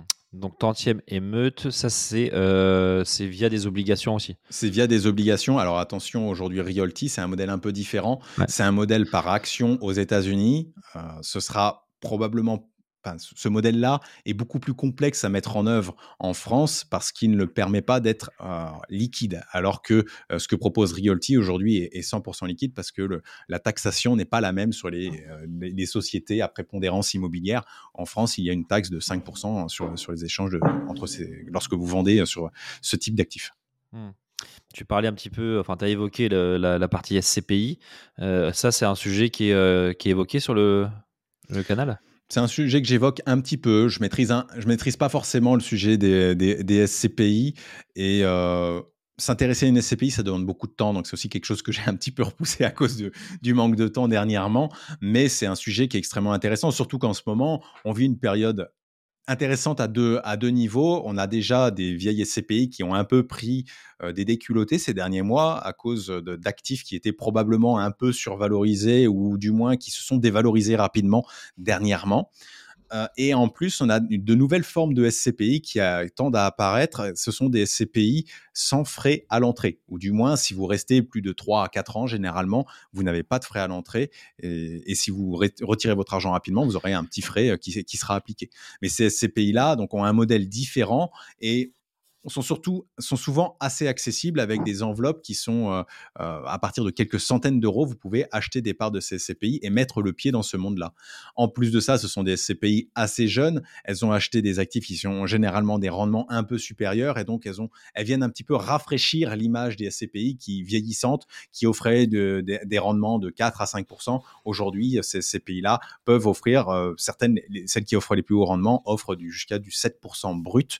bon après il y a la fiscalité qui vient s'appliquer qui peut être euh, assez forte euh, en France parce que euh, la SCPI, c'est bien la fiscalité de, la location nue qui s'applique, donc du, foncier. Mmh. Oui, bah, je pense que comme beaucoup, beaucoup de produits, il faut savoir faire un tri, effectivement, dans les SCPI du marché, surtout que tu en as un peu plus de 200. Hein, donc, il faut, il faut trier en fonction de pas mal de critères aussi l'expérience, la, stratégie d'investissement, euh, l'âge effectivement de, des actifs euh, qui, ont été, qui ont été achetés. Euh, bon, après, on peut peut-être considérer que c'est entre la SCPI, le fractionné, le crowdfunding, ça peut être assez équilibré de s'intéresser aux, trois sujets. Si on peut, tu parlais du coup des, projets bourse, ça c'est quoi? C'est analyse plus un titre ou, ou une stratégie dans une thématique? Alors, je fais moins d'analyse en bourse parce que, pareil, ça demande une expertise qu'aujourd'hui je ne considère pas avoir. Euh, je n'exclus pas le fait de m'appuyer sur, euh, sur, des, sur des compétences externes pour pouvoir euh, développer un petit peu ce pôle-là. Mais aujourd'hui, ce que je suis en train de travailler en fait actuellement, c'est plus l'approche ETF et indiciel.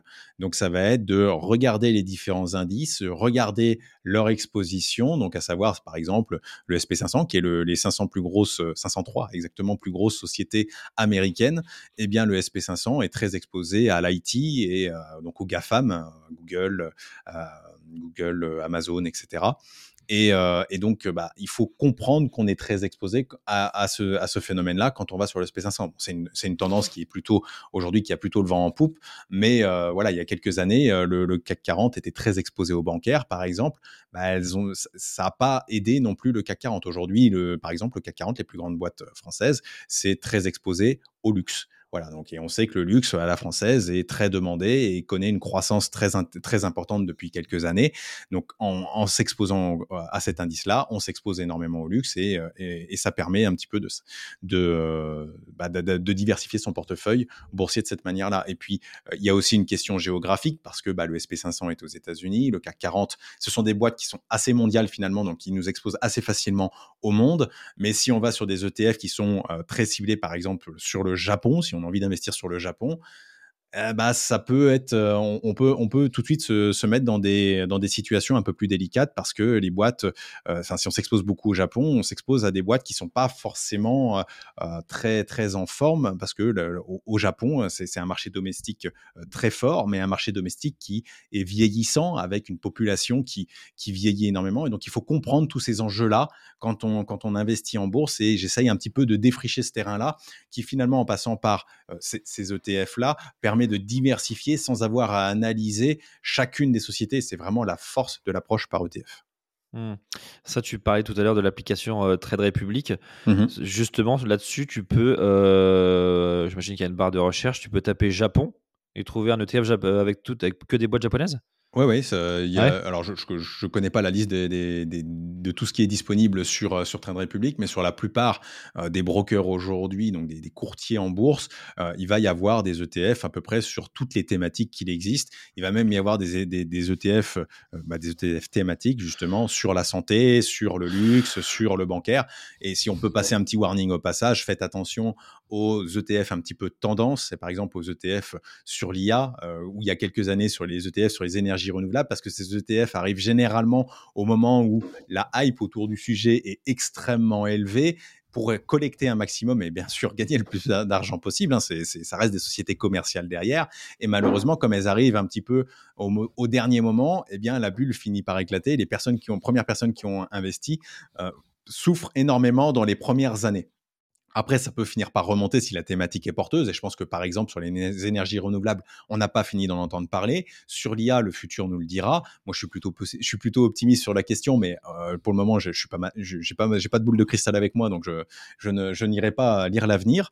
Et, euh, et donc voilà, il y a, ça, faut, faut, faire très attention sur cet aspect-là pour éviter de tomber sur euh, l'effet hype. Et toujours de, de manière générale dans l'investissement, quand on, quand on, quand entend son coiffeur dire il faut, il faut, il faut investir sur euh, telle, telle chose. Si un coiffeur vous parle des cryptos, c'est qu'il est, moment c'est, le moment de sortir des cryptos.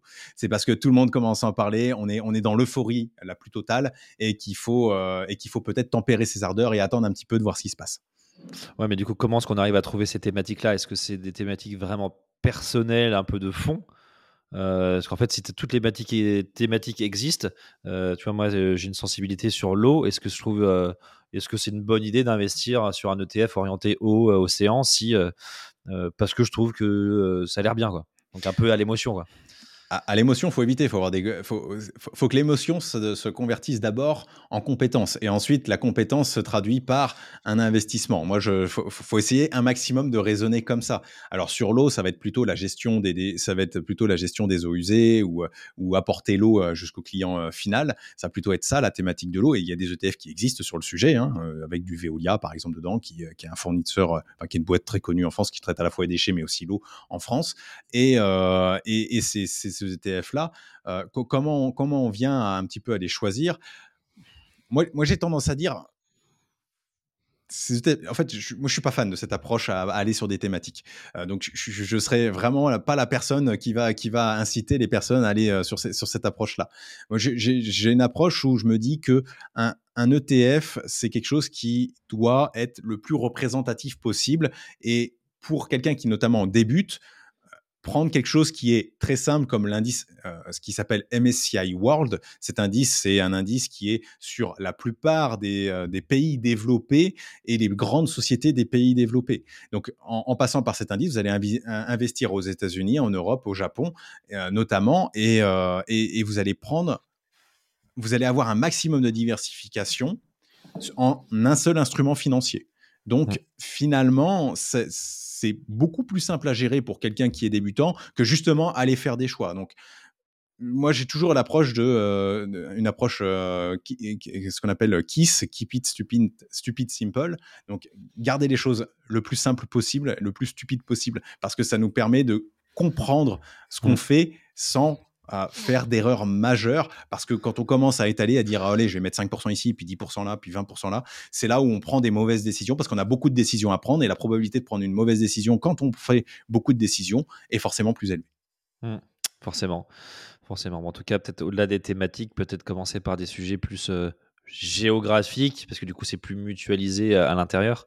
Euh, et puis peut-être quand tu disais que les Français sont assez attachés à la pierre, je pense que les Français sont aussi assez attachés à la France. Mmh euh, donc peut-être que soutenir entre guillemets le CAC 40, ça peut être aussi une façon de diversifier facilement euh, sur la bourse. Le, CAC 40 est très intéressant parce que dans, les, dans le CAC 40, on a beaucoup de leaders mondiaux. On a Vinci, on a LVMH par exemple, on a Air Liquide qui est le deuxième leader sur son secteur, mais des, ce sont des entreprises qui vont avoir du chiffre d'affaires qui vient de partout dans le monde. Mmh. Littéralement, Total, euh, c'est présent dans énormément de pays aussi. Enfin, on va de, cette manière-là, on va en, s'exposant à la bourse française, on s'expose finalement beaucoup au monde. Et moi, je trouve que ça peut être, en plus, en étant un petit peu euh, chauvin, ça peut être, ça peut être effectivement une bonne décision euh, en fonction, encore une fois, de, votre tolérance au risque d'aller sur le CAC 40. Mmh, c'est clair. Et sur la partie crypto, ça aussi, c'est un sujet que tu as traité depuis euh, longtemps ou c'est euh, une demande plus de la communauté de se renseigner sur ce sujet? Alors, c'est un peu complexe la crypto parce que j'en parle pas volontairement. Je suis un gros fan de crypto. J'ai un portefeuille crypto, j'en parle pas. Simplement parce que le monde crypto amène un niveau de risque qui est extrêmement important. Aujourd'hui, quand quelqu'un me dit je veux commencer la crypto, je lui dis tu peux y aller. Par contre, commence avec 1 ou 2% de ton portefeuille au global. Donc, c'est des sommes qui vont paraître souvent dérisoires et ils vont pas comprendre pourquoi. Mais euh, moi, littéralement, mon portefeuille au, plus haut et au plus bas, là, par rapport au dernier cycle crypto, euh, ce qu'on appelle les cycles crypto, c'est voilà, on a une phase où euh, les cryptos sont pas très en forme, ça monte d'un coup, puis généralement ça rebaisse. En tout cas, c'est ce qui s'est passé sur les, sur les dernières années. Et bah, on, prend une claque quand même entre 70 et 80 Mmh. Il faut être capable psychologiquement d'encaisser cette claque-là. Si on est là pour le long terme, ça pose pas de problème. Mais si pour les personnes qui généralement débutent émotionnellement, c'est difficile à gérer. Et, cet aspect psychologique, c'est pour ça que j'en parle pas parce que je, fais face à quand même à beaucoup de débutants et j'ai pas envie qu'ils aillent se casser les dents et qu'ils aillent se dégoûter de l'investissement dès le départ. Mais par contre, les cryptos, en avoir un petit peu dans son portefeuille, il y a aujourd'hui, alors il y en a, euh, les, les, médias vont vous dire c'est de la pure spéculation, etc. Il y a des cryptos qui ont des utilités réelles. Mais encore une fois, pour ça, il faut juste ne pas s'arrêter au mot crypto, ne pas s'arrêter au mot blockchain et aller voir ce qu'il y a derrière, aller lire un white paper, donc les papiers qui présentent les projets, pour s'intéresser aux choses et surtout aller regarder le sérieux des équipes. En fait, c'est l'équivalent de l'analyse boursier qu'on ferait, il faut le transposer en crypto pour faire des choix qui sont judicieux. Et ça, malheureusement, c'est pas à la portée de tous parce qu'en plus, technologiquement, c'est un monde qui est assez complexe. J'ai la chance d'avoir été développeur et d'être baigné dans ce monde un petit peu euh, technologique depuis euh, des années et j'ai des facilités à comprendre ça. Mais aujourd'hui, quelqu'un qui travaille dans toute autre chose, qui est vendeur de voitures, par exemple, est-ce qu'il va avoir, s'il n'a pas l'appétence technologique, est-ce qu'il va avoir la compétence pour comprendre tout ça? Ça peut être assez risqué c'est là où les erreurs apparaissent. Mmh. Bah, tu faisais un petit peu le parallèle avec la bourse. Ça veut dire que pour les cryptos comme pour la bourse, il faut peut-être, en tout cas au départ, éviter les titres vifs ou en tout cas peut-être les, les, crypto-monnaies vives, si on peut appeler ça comme ça, et d'aller sur des portefeuilles de crypto aussi, des ETF crypto? Alors, ça commence à émerger, d'avoir, il y a certaines plateformes qui commencent à proposer des produits comme ça. Je suis pas un grand fan, euh, je sais pas trop comment c'est fait derrière, donc euh, pareil, j'aime bien comprendre. Donc, euh, je suis, pour le moment, c'est assez, assez nébuleux. quand on, on, en est encore qu'à l'émergence des cryptos en termes de classe d'actifs. Euh, donc, il y a assez peu de produits qui existent autour de tout ça. Alors, aujourd'hui, il y a quand même une régulation qui est euh, en France, qui est la, régulation PSAN, qui essaye de mettre en place des choses. Il y a aussi des trucs qui se montent au niveau européen avec Mika et Mika 2 qui va arriver, qui va, qui va bientôt arriver. Donc, il y a des choses qui se mettent en place, mais on est encore très loin d'avoir la le, nombre de d'actifs qu'il y a euh, dans le, monde de la bourse. Par exemple, aujourd'hui, en, bourse, on a des ETF sur énormément d'indices. Aujourd'hui, on va pas avoir un, un BlackRock qui va avoir un ETF coté euh, qui va euh, être euh, sur une, comment dire une enveloppe de, crypto.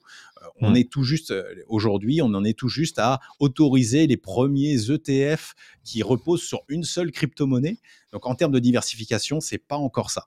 Maintenant, il peut y avoir l'option de investir un tout petit peu de son portefeuille sur une ou deux cryptos voilà, on serait pas très diversifié, mais comme ça porte sur une toute petite partie de notre portefeuille, sur moi, moi, je, faut rester absolument en dessous de 5% idéalement. Alors, ça peut grimper, hein, si ça monte, ça peut. J'espère pour vous que ça va prendre une part plus importante parce que ça va, vous, aurez fait les bons choix. Mais euh, faut, faut que de base cette poche-là soit très faible et en faisant quelques choix sur sur sur des cryptos très connus comme. Chacun fera ses choix. Moi, je c'est pas pas du conseil, mais j'en cite quelques uns pour que pour que les gens sachent de quoi on parle. On va on va pouvoir parler éventuellement de Polygon, on va pouvoir parler, enfin de Matic plus exactement, de de Ethereum, de Bitcoin, qui sont euh, parmi euh, les plus connus, encore Cardano, ADA, enfin bref, il y, y, a, beaucoup, beaucoup de, de crypto, beaucoup de projets, et il faut essayer de, euh, de, de, éventuellement mettre une petite pièce spéculative sur un ou deux des projets. Aujourd'hui, en tout cas, c'est l'approche à privilégier parce qu'il n'y a pas les outils nécessaires à pouvoir avoir une approche plus globale.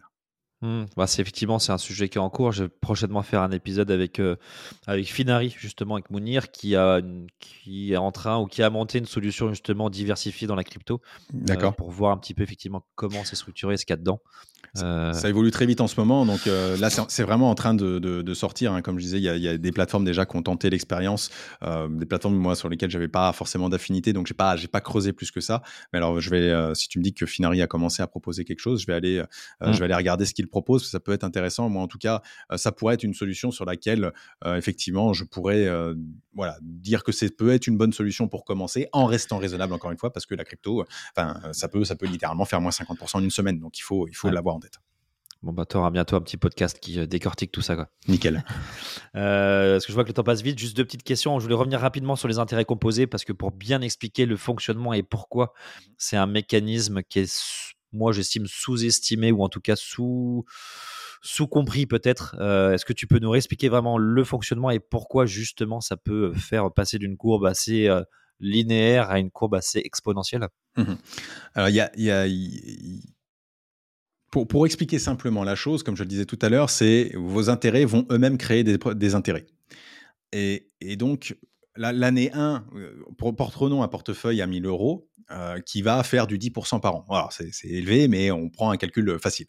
Au bout d'un an, vous allez avoir 1100 euros. Si, on, si euh, ces 1100 euros, ils vont être réinvestis, eux également, à 10%. Et donc, vous n'allez pas avoir 1200 euros comme si vous aviez replacé uniquement les, les 1000 euros initiaux, mais 1210 euros. Et comme ça, l'effet va s'amplifier avec le temps parce que vous aurez de plus en plus d'intérêts que vous allez réinvestir. Et un calcul qui est souvent fait, c'est que euh, pour définir à partir de euh, combien d'années vous allez euh, doubler votre capital, il faut faire 72 divisé par le rendement. Donc, si on a 10% de rendement, pour reprendre l'exemple, le capital sera doublé non pas au bout de 10 ans comme on pourrait naturellement le penser, mais au bout de 7 ans. Et au bout de 14 ans, bah, il ne sera pas de, il sera pas de euh, fois 1, 1, fois 2,4, mais il sera de fois 4. Et si on va comme ça, plus on, plus on va dans le futur, plus on va au bout de, au bout de 21 ans, et ben on sera pas, on sera pas à fois, fois 2, fois 3,1, mais on sera bien à fois 8, si je dis pas de bêtises. Donc voilà, c'est vraiment cet effet exponentiel des, des, intérêts composés qui est extrêmement intéressant et que euh, tout le monde sous-estime ou, peu de personnes comprennent parce que c'est aussi quelque chose qui se voit sur le temps long et que malheureusement, on découvre qu'après 5-10 ans d'investissement et euh, potentiellement, bah, avant ces 5-10 ans, on aura déjà pris une petite claque, on aura déjà abandonné l'investissement et malheureusement, on n'aura pas pu découvrir les bénéfices de cet effet-là. Mmh. Juste deux points, du coup, pour, je, je répète voir si j'ai bien compris, pour savoir sous combien de temps ton capital va être doublé, mmh tu divises 72 le chiffre 72 par le rendement, donc par 10%, 5%, peu importe. À peu près, ouais, c'est une règle qui marche plutôt bien. Et qui donne effectivement une période euh, pendant laquelle euh, les intérêts sont réinvestis automatiquement. Et ça en fait, une, et ça en fait un produit en croix. Quoi. Ok. Donc euh, voilà, pour prendre un, cas plus réaliste, si vous avez du 5% net de, de, rendement, au lieu de doubler au bout de 20 ans, eh bien, vous doublerez au bout de 14 ans. Donc euh, c'est quand, même, euh, c'est quand même assez intéressant. Comme, et puis plus on projette dans le futur, plus, plus l'effet comment dire, devient de plus en plus puissant. Ok.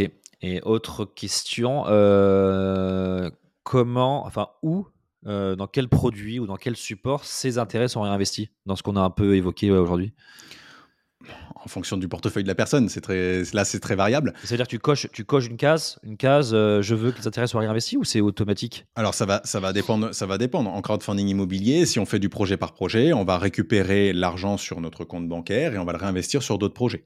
Donc au lieu, euh, si on avait commencé avec 1000 euros et qu'on a eu 100 euros d'intérêt net une année, eh bien on va réinvestir 1100 euros. Alors peut-être sur plusieurs, en plusieurs tickets, peut-être sur d'autres plateformes, je ne sais pas. Mais voilà, on va réinvestir de cette manière-là. Euh, il y a d'autres produits qui permettent, euh, qui automatisent un petit peu ça et qui permettent de réinvestir automatiquement. Euh, et par exemple, les ETF, ce qu'on appelle les ETF capitalisants, on va avoir des dividendes qui vont tomber tous les ans, qui sont des liquidités que nous donnent les entreprises parce que l'entreprise a gagné de l'argent. Et ça, ces ETF capitalisants vont les réinvestir automatiquement dans l'ETF en lui-même. Donc, ça va permettre comme ça d'accélérer la boule de neige, justement. Hein. C'est l'image d'une boule de neige qui dévale la pente et qui mmh. grossit de plus en plus vite. Ok, il bah, faut, effectivement avoir un, œil attentif là-dessus. Euh, ça marche. Bon, une dernière question un petit peu plus euh, traditionnelle sur le podcast, savoir un petit peu ce que tu as toi euh, dans ta tirelire en termes de typologie de produits évidemment et de répartition plus ou moins pour qu'on ait quelques ordres de grandeur Ouais, alors je, je, je, vais regarder, je vais regarder mes notes, je m'étais préparé un petit peu à la question, je, je l'ai déjà entendu, j'ai déjà écouté plusieurs fois le podcast. Euh, donc, bah, je vais être un peu plus exposé que la moyenne au crowdfunding immobilier, avec aujourd'hui autour de 25%, parce que bah, c'est un peu lié à mon activité aujourd'hui. Donc, forcément, je, me surexpose un petit peu, même si je me limite et je me freine beaucoup pour éviter de, de partir justement dans un portefeuille qui serait trop peu diversifié. Donc, aujourd'hui, 25% de crowdfunding, à la fois crowdfunding immobilier et en énergie renouvelable. Hein. J'aime beaucoup le crowdfunding en énergie renouvelable en ce moment qui propose des taux qui ont beaucoup augmenté dernièrement. Je vais avoir 40% en bourse, 5% en crypto. Euh, en private equity, je vais être autour de 5%. Donc, ça va être par euh, des, solutions qui ont des tickets euh, un, peu plus faibles. par exemple, bah, sur, sur Proximia, qui est aussi quelque chose qui appartient au, groupe Baltis. Hein, j'ai investi sur un de vos projets, le projet Zeom de mémoire. on a, j'ai aussi un, bien immobilier en, location, donc qui représente entre, on va dire, ça, en fonction de la valeur qui est compliquée à définir en ce moment, entre 5 et 10% de, de mon patrimoine en net, hein, en valeur nette. Et j'ai quelques milliers d'euros en, en SCP parce que je, veux, je veux aussi découvrir cet aspect-là et donc découvrir aussi l'aspect fiscalité de, de, comment ça, ça, fonctionne sur les SCPI et, de l'expérimenter par moi-même. Mmh. Sans rentrer dans le détail, parce qu'il y a quand même une grosse partie bourse, 40%, hein, c'est ça? Mmh est-ce que ça, rapidement, tu peux un peu nous décomposer? Est-ce que c'est de la thématique? Est-ce que c'est du titre vif? Est-ce que tu as une conviction sur un secteur d'activité ou sur une zone géographique? Mmh, C'est du titre vif. ça va être majoritairement sur l'Europe et un petit peu, enfin un petit peu, ça va être un gros tiers sur les États-Unis et le reste sur l'Europe. Au travers du PEA, justement, hein, pour bénéficier encore une fois des avantages. Euh, je fais du titre vif, je le conseille pas parce que pour le moment, ça se passe plutôt mal. Récemment, je détenais, alors pour ceux qui suivent la bourse vont, vont un peu sourire, je détenais du Worldline qui a pris du moins 60% en une journée. Donc, il n'y a pas que les cryptos qui peuvent être volatiles. Hein. J'en profite pour faire passer le message. Euh, j'ai pris moins 60% sur une de mes lignes, sachant que je suis assez concentré, donc ça fait assez mal. Moi, de mon côté, je, j'estime que je peux, entre guillemets, je peux battre le marché. C'est pas forcément quelque chose que je conseille. attention, faut faire très attention. On est souvent moins bon que le marché. Et pour le moment, je suis moins bon que le marché, euh, notamment à cause de, Worldline. Euh, mais, euh, mais voilà, j'ai des, des, convictions autour des thématiques. alors, j'ai eu la chance de bien sentir un moment récemment où les pas mal des GAFAM ont, ont plongé en bourse. littéralement, elles ont perdu entre 40 et 50% pendant une courte période, une quarantaine de pourcents en général, et j'ai acheté pile au moment où il fallait. Donc j'ai eu beaucoup de chance c'est pas quelque chose qui arrive tous les jours et il faut faire très attention. Donc j'arrive à être quand même gagnant grâce à, cette opportunité que j'ai réussi à saisir. Ok, top, super. Bon, en tout cas, merci, merci pour ton temps. C'est un, c'était, je pense, un podcast un peu le plus difficile parce que c'est très très compliqué de, répondre à tous ces sujets, de comment commencer, parce que ça dépend de tellement de facteurs, de tellement de, situations, de, d'affinités, de prise de risque, etc. Donc c'est quand même assez compliqué, mais en tout cas, ce que je retiens, c'est qu'il faut, qu'il faut se renseigner, qu'il faut, euh, qu'il faut lire, qu'il faut échanger, il faut discuter, il faut interagir, il faut euh, euh, se renseigner à droite, à gauche. Et il y a quand même aujourd'hui quand même beaucoup d'outils qui nous permettent d'avoir de l'info gratuite sur Internet. et évidemment, la communauté Investissement Facile en fait partie. Donc, c'est se renseigner et ensuite commencer petit à petit en fonction bah, de ses objectifs, de ses convictions, de, ses, de son, son aversion au risque. Merci en tout cas pour, euh, pour tes réponses, pour tes éclairages. Euh, bravo aussi pour, pour, ta communauté parce que c'est toujours sympa de voir des, euh, initiatives de partage d'infos et de, de création de, de, liens entre des personnes. Donc c'est quand même assez sympa de, de, passer, de prendre du temps et de l'énergie pour ça. merci pour tes réponses et puis de toute façon on, se revoit, j'imagine, et on, échange assez, assez prochainement sur, sur d'autres sujets. Oui, effectivement, on va, on va être amené à reparler dans les, dans les prochains jours. Et je vous souhaite à tous une bonne journée. Ça marche, merci, à bientôt. Salut. Merci d'avoir écouté cet épisode de Matière Lire. J'espère qu'il vous a permis de découvrir de nouvelles manières de faire résonner votre plus. Je vous invite à vous abonner sur votre plateforme d'écoute habituelle, à le partager autour de vous et à laisser un commentaire ainsi que 5 étoiles sur Apple Podcast. A très vite pour un nouvel épisode.